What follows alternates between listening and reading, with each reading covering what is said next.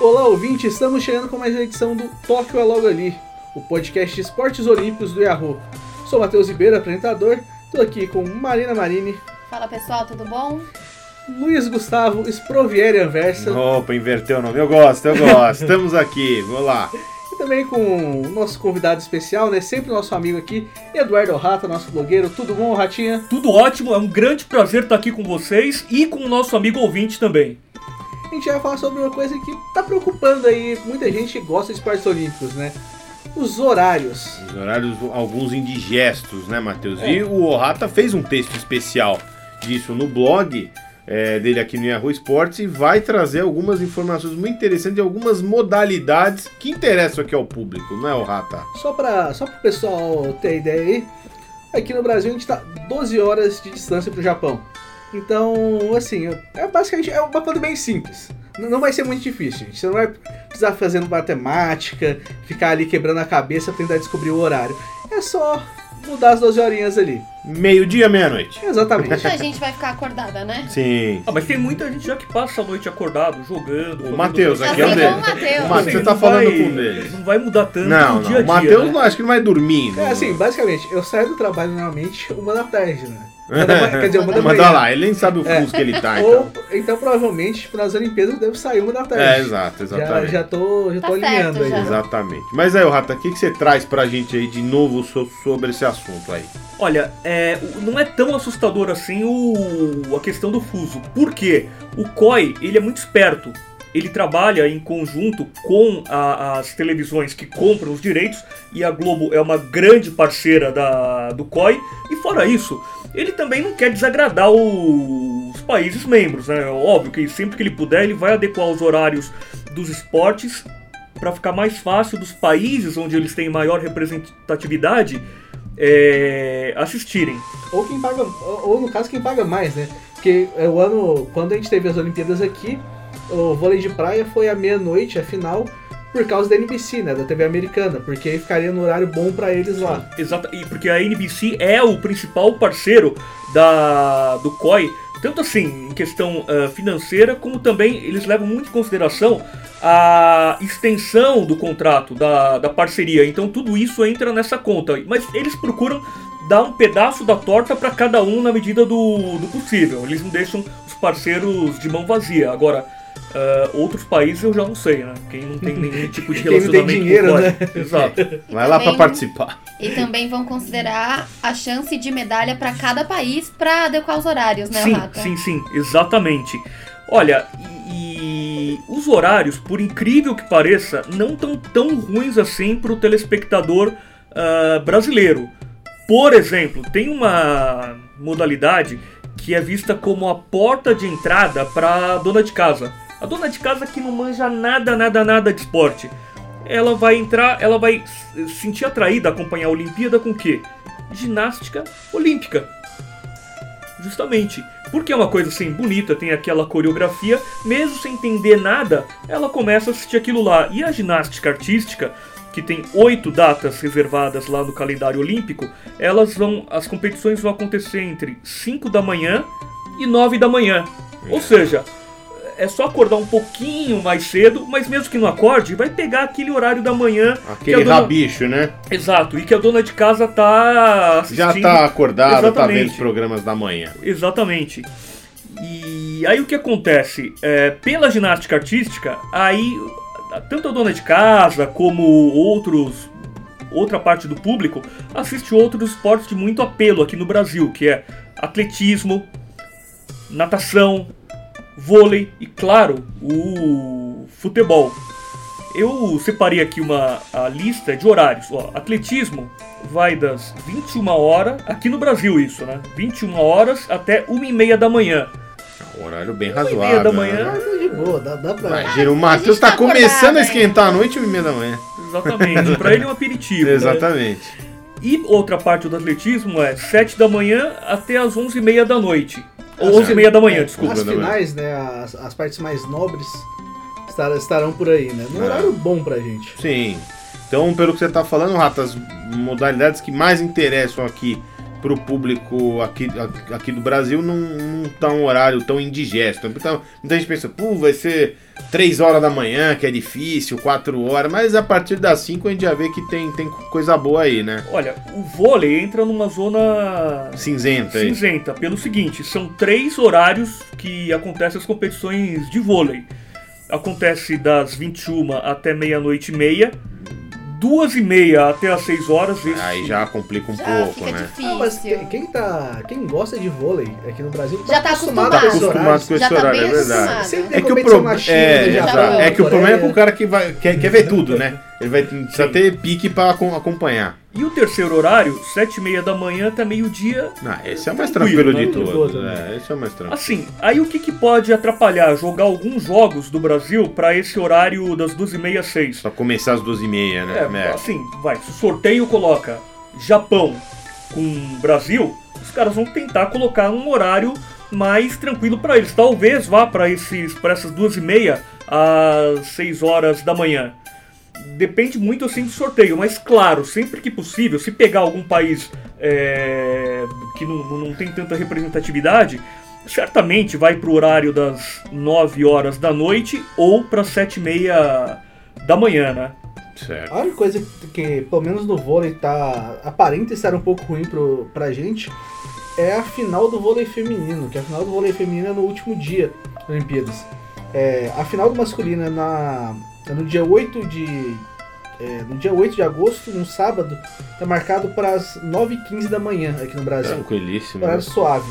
Mas a final feminina, que está marcada para o mesmo dia da cerimônia de encerramento, dia 9, ela está marcada para 1h30 da manhã pra gente aqui no Brasil. É, Mais ou menos. Também não é do. é. Poderia ser pior. É, Ah, vai. Se fosse umas três da manhã, aí é complicado. assim, pra mim tá de boa. Ah, Eu falo- não, eu você essa Olimpíada vai ser como se tivesse fuso, né? Às 12 horas aí. Só não vai fica- dormir, nunca. É, exato. É, vocês podem me ver, tipo assim, ne- nesse período, vocês podem ver 24 horas por dia aqui no Yahoo Esportes. Não vou sair do escritório, Muito bem. só estarei aqui. Muito bem. Ah, tipo assim, depois eu tiro, lá, três semanas de folga, eu nem apareço tá aqui. Tudo certo, Mas Tá tudo certo. E tem o futebol também, que pegou um horário bom, assim. é, O das- futebol é, geralmente é isso, começa antes, né? Da tem que abertura, começar antes é, por causa das datas. das né? datas, né? É, porque são 13 datas, né? E tem que ter tempo de descanso, né? Entre, um, Entre entre, jogos, né? É. Exatamente. E aí eles alocaram o período entre 5 da manhã aqui do Brasil, né? E. E. meio-dia. 5 e meio-dia. É, um horário. E outra coisa diferente também, por causa do interesse da, da televisão americana, é que no basquete a disputa do ouro vai acontecer antes da disputa do bronze. Lá, Olha. lá, lá no Japão. pois Olha. é. Nossa, já imagina a disputa do bronze e o ânimo que o pessoal A vai dar pra final- assistir o jogo, né? A final ter- masculina do basquete vai ser disputada no dia 8, às 11h30, um sábado no Japão e noite de sexta-feira nos Estados Unidos e no Brasil. Então o bronze entre os homens vai ficar pra noite do mesmo dia no horário local, depois da decisão. Depois, nossa senhora. Coisa. Isso aí foi uma sacanagem 100% disputa pelo bronze, hein? Pelo amor de Deus. Assim, mas também tem uma outra solução para quem não quer ficar a madrugada inteira acordado.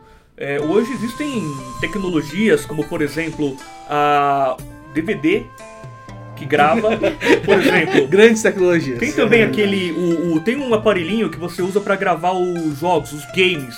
E aí você que tem um HD interno.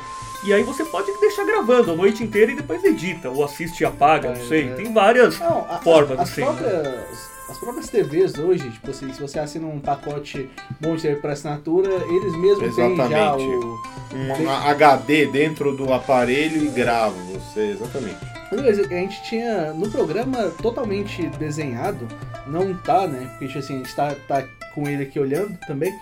É, tem o surf, que é um esporte que vai ser bastante atrativo pro, pro Brasil, Brasil, tem né? muita O chance. Brasil né? tem muitas chances.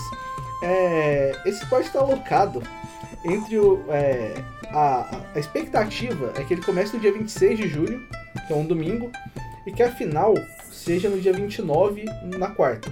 Como a gente depende de ondas e tudo mais, tem mais quatro dias depois, é, que assim, ó, tentativas, a gente pode ter e.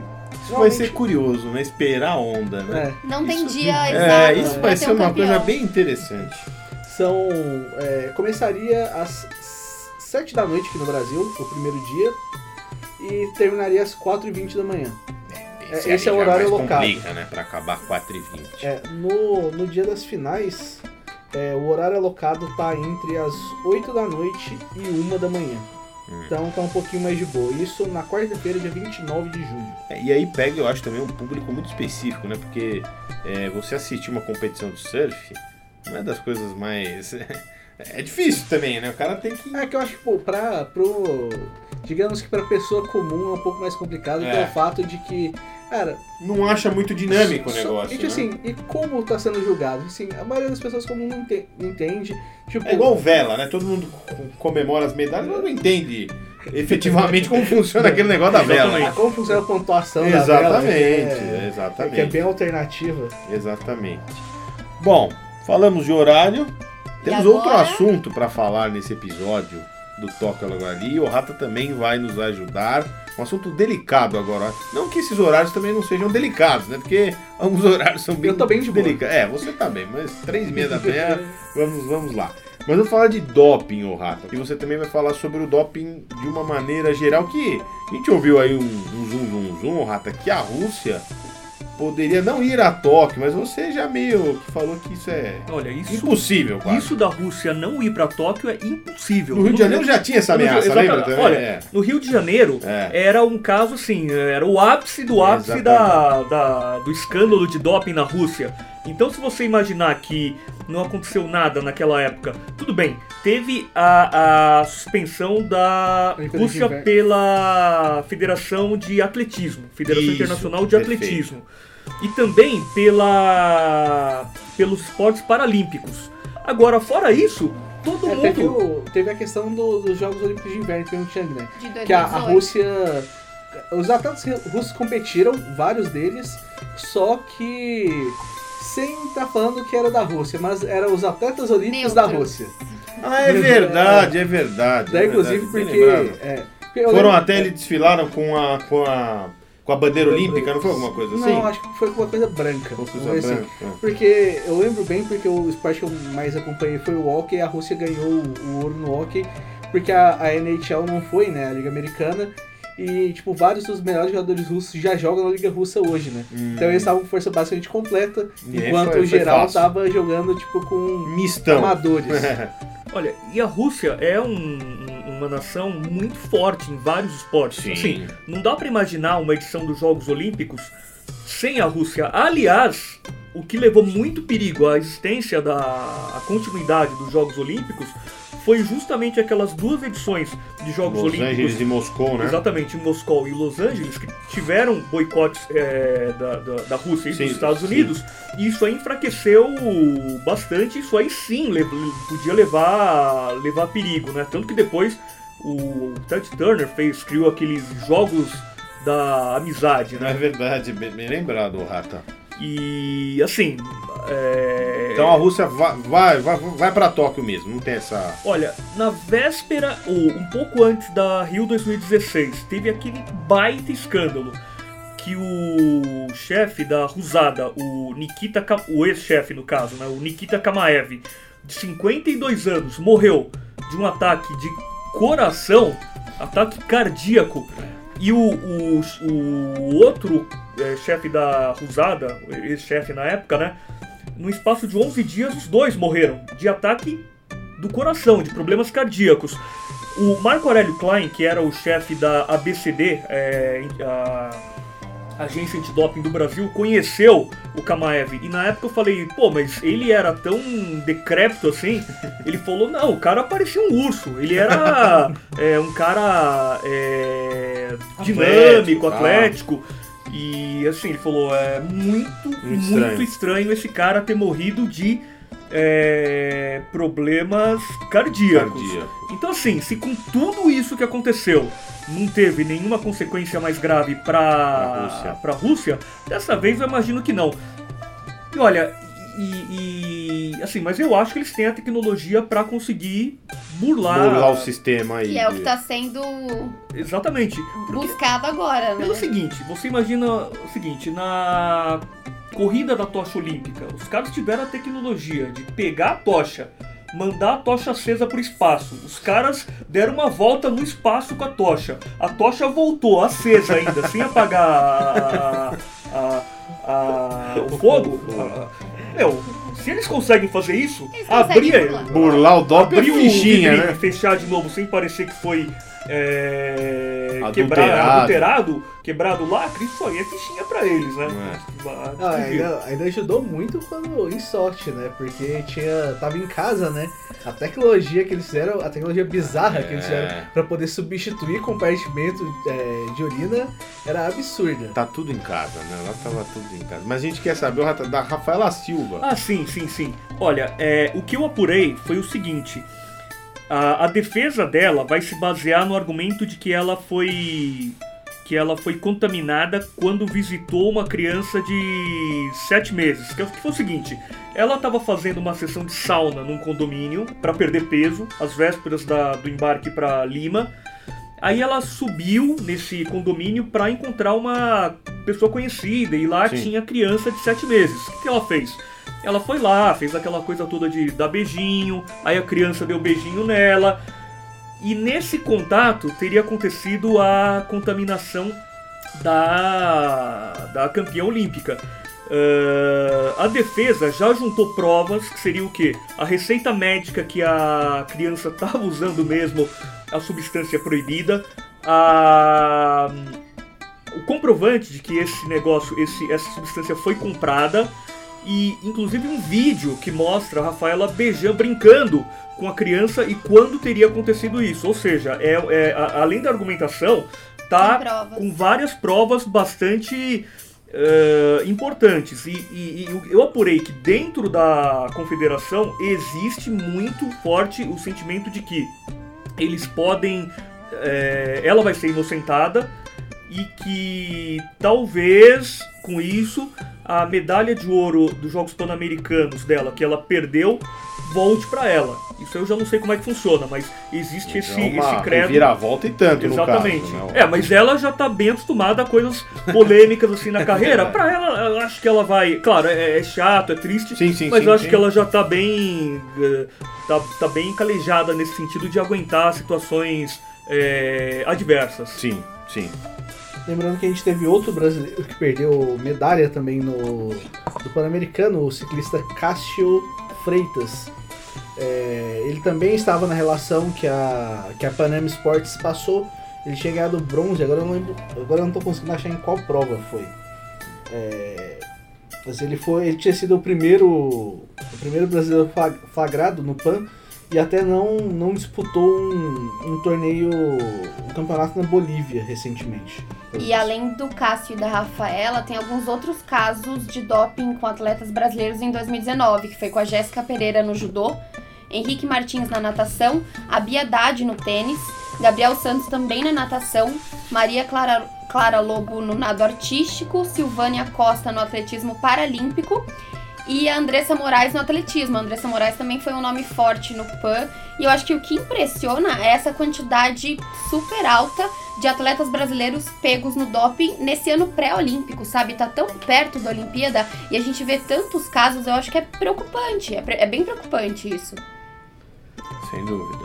Sem dúvida. É, para os Jogos Olímpicos da Rio 2016 teve um trabalho ah, bastante forte nos meses que antecederam para evitar esse tipo de coisa, né? Tanto que a a BCD, que é a Agência Antidoping do Brasil, foi ah, instalada justamente para isso, para ter um maior controle Controle para os jogos que aconteceu aí. no Brasil, para não ter, para o Brasil não passar uma Essa vergonha, vergonha. Muito grande, né? Sim. Tem que pensar nessa política educacional e os atletas eles têm que se habituar também ao que pode e ao que não pode. Eu imagino que seja muito difícil porque hoje é, se descobre mais coisa muito mais fácil pela tecnologia que a gente alcançou. Mas tem que ter esse trabalho com os atletas, né? É importante também. Acho que fal- faltou um nome, é, o da Clemilda Fernandes, do ciclismo, que ela tá suspensa provisoriamente pela UCI, a União Ciclista Internacional. E a Clemilda é até interessante o, o caso, porque é de uma família, é de uma família forte do ciclismo brasileiro, só que é uma família em que várias das pessoas que são ciclistas na família já foram pegas pelo doping. A Clemilda representou o Brasil é, nas Olimpíadas de Pequim, de Londres e do Rio. E outro nome que eu esqueci de falar também foi o Rodriguinho do vôlei, só que a substância que, foi, que ele foi pego não foi revelada ainda. Olha, mas essa questão do educacional que você mencionou, é, hoje existem coisas, uma tecnologia assim que ajuda muito o atleta. Por exemplo, o Klein, que era da BCD, ele fez uma, desenvolveu um aplicativo que você coloca o nome de qualquer medicamento, o nome comercial assim que você compra na farmácia, e esse aplicativo ele, ele mostra qual é a, A substância. a- se tem alguma substância proibida e fala qual é. Então assim, hoje é bastante É fácil. acessível, né? Você saber se Exato. pode ou não. Exatamente. Não, é, tá, as ferramentas estão aí, né, pra cuidado. É, assim, não dá pra... Você, você estando no, no esporte de alto desempenho, eu acho que não dá pra você ficar tomando qualquer coisa sem, é, sem, sem verificar, pelo menos. Tipo, sem passar pela... Por exemplo, os médicos do seu clube, os médicos que tratam de você, eles sabem. Eles têm essa relação. né? Você não precisa nem... Tipo assim, o aplicativo ajuda, mas, tipo, quem tá ali do seu lado, trabalhando com você todos os dias, tem todas essas, essas informações. Essa pessoa pode, tipo, você pode checar, ó, tô com, tô com dor em tal lugar, tal, não sei o que. O médico vai te receitar um, um remédio que não, que não esteja é, dentro, do, dentro dessa lista né, de substâncias proibidas. É essa questão, né? Tipo, cada vez tipo, a gente tem que tomar mais cuidado com isso. E, assim, o exemplo da Rússia é até descabido se a gente for conversar, porque é meio que um. É meio que alguma coisa meio que até financiada pelo Estado, né? É Tipo, é um negócio. Meio e escândalo né? da Rússia parece que não tem fim, né? É, To- Toda Olimpíada acaba vem com vai dessa, né? surgindo. É, tipo, eu fico até chocado porque, por exemplo, eu tava citando casos Olimpí é, de, em casos de hockey e tal, não sei o que. Tem um, um atleta, é, o Nicholas Baxton, do, do Washington Capitals, nas Olimpíadas de 2014, ele ficou fora da decisão do ouro, porque descobriram que ele. é, porque ele foi pego no doping, só que era um remédio que ele já tomava fazia. Uns, fazia mais de 10 anos, porque era um remédio que evitava enxaqueca nele. Nossa. E é um remédio que aparentemente a, a delegação sueca não tinha listado na, Na lista de na- substâncias. nas substâncias que cada, que cada jogador toma, né? Porque assim, mesmo, é, se, mesmo se tem alguma substância, se tem algum fato que ele pode, tipo assim, ah, nesse caso dele, que era pra evitar é, enxaqueca. Ele, tipo assim, você pode listar, você pode falar, ó, tipo, tal, tal jogador toma isso pra isso, e tá, é, tá aqui a explicação. Você pelo menos facilita essa questão de não ser pego no doping, né? É, é uma edição mais curta, né? Mas a gente vai chegando ao fim do Toca Logo ali. Alguém quer dar algum destaque final? Alguém, alguém quer dar alguma. Não, só lembrando que tem modalidade que acabou sendo retirada do programa olímpico justamente por essa questão do, do doping, né? Que é o beisebol que você tanto gosta, né, Nossa. Matheus? É, é, ali, tipo, é um antro de. A cada ano, né, MLB, né, na Liga, na Liga Americana de Beisebol, a gente vê suspensões por. Eles falam PD, né? Que são substâncias que melhoram o desempenho do jogador. É, e também, tipo, um pouco por causa de doping, um pouco porque você não tem os melhores atletas disponíveis, né? Porque as Olimpíadas normalmente são é, dentro do dentro da temporada regular da MLB, né? Então você não tem seus os principais nomes da categoria não, não estariam ali, né? De toda forma.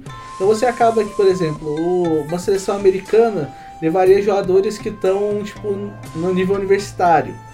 Você acaba perdendo um pouco o, assim, o glamour, né, de ter o esporte ali. É, o futebol, o futebol se ajeitou com o sub-23, mas tipo assim, numa briga ainda, tudo mais. Então, assim, é legal que o beisebol vol- volta agora, mas eu não sei até que ponto o beisebol vai se manter, pra falar a verdade. Eles estão querendo, eles estão tentando fazer um trabalho para ficar em Paris. Eu, eu, acho um pouco, eu acho um pouco complicado, até por esse ponto. Tipo, você não tem os principais nomes da, da categoria. Porque se, for, se, for- se você for pensar, é, quem vai assistir, tipo. é, quem vai assistir alguns esportes das Olimpíadas, vai assistir pelos nomes grandes. Ah, sim. Você Quer ver o melhor lá, É, né? exatamente, porque a Olimpíada é isso. A Olimpíada é você ter é, diversidade de países e os, e os melhores, melhores. atletas de cada país Sim. ali. Não, não necessariamente assim, os melhores atletas de nome, mas sim, os melhores atletas que se desempenharam melhor. Sem dúvida. No, assim, no, no caso do beisebol você não teria isso. No, no futebol você ainda tem, tipo, jogadores de destaque, você tem jogadores que já estão jogando para seus times principais. Valorizam o ouro mas- olímpico ainda, É. né? Sim. Você tem, por exemplo, lá em 2008, que a gente já teve o Messi, foi a, a única conquista do Messi pela seleção argentina até hoje. É, tem a Sub-20 também, mas o Mundial Sub-20 mas não conta, né? Acaba não contando, mas as Olimpíadas dá pra contar, porque é um torneio com um pouco mais de jogadores experientes e tudo Sim, mais. sim. E aí no beisebol você acaba tendo, você acaba perdendo basicamente todo mundo que você poderia levar de nome grande. Tem alguns nomes decentes na liga japonesa é, que você conseguiria parar se fosse, se fosse o caso, mas acho que acaba que não compensa você ter o esforço, porque você precisa de um estádio muito diferente do- dos outros, né, para ter um para ter o beisebol e o softball nas Olimpíadas. Acho que esse é o grande ponto. Se a gente for pensar que para 2024 o breakdance vai entrar como modalidade tipo de, de exibição, pensando muito no ponto tipo de ah, é, a gente não precisa construir nada para ter esse esporte. A facilidade de poder exibir, né? É. E no beisebol não, no beisebol você precisa ter um estádio extremamente específico É verdade. pro, pro beisebol e pro softball. É, você não consegue adaptar. É muito difícil você adaptar um estádio é, pro beisebol. Eu tava vendo. Futebol americano já é mais fácil, a gente já viu isso. É, eu tava vendo essa. é, esse ano a MLB jogou dois jogos em Londres, né? No, no estádio olímpico. A adaptação já ficou horrível. Ficou. É, tipo assim, ficou um, é, um campo muito pequeno. É, tava tendo home run, a beça. é, então, assim, eu acho que não compensa o esforço. Se você precisa fazer um estádio diferente para ter esse esporte, você não vai ter os melhores jogadores desse esporte É. e você ainda corre um risco muito grande de doping, né? Que é um, que é um esporte muito passível disso, né? Existe uma grande discussão nos Estados Unidos até dos maiores nomes do, Ah, do, do beisebol. Até hoje, Vários né? deles estão ligados a, a substância, é, tipo, a, a doping no início dos anos 2000, né? Asterisco lá corre solto no Hall da Fama da MLB, É, né? O Barry Bonds, que é basicamente um dos maiores jogadores da história, tem um asterisco gigantesco, né? Exatamente. O nome dele deve estar na fonte 12 e o asterisco na Exatamente. fonte 50 do lado. Exatamente, exatamente. Mas com isso, vamos acabando essa edição do Toca Logo ali. Pessoal, um grande abraço e ficamos até a próxima.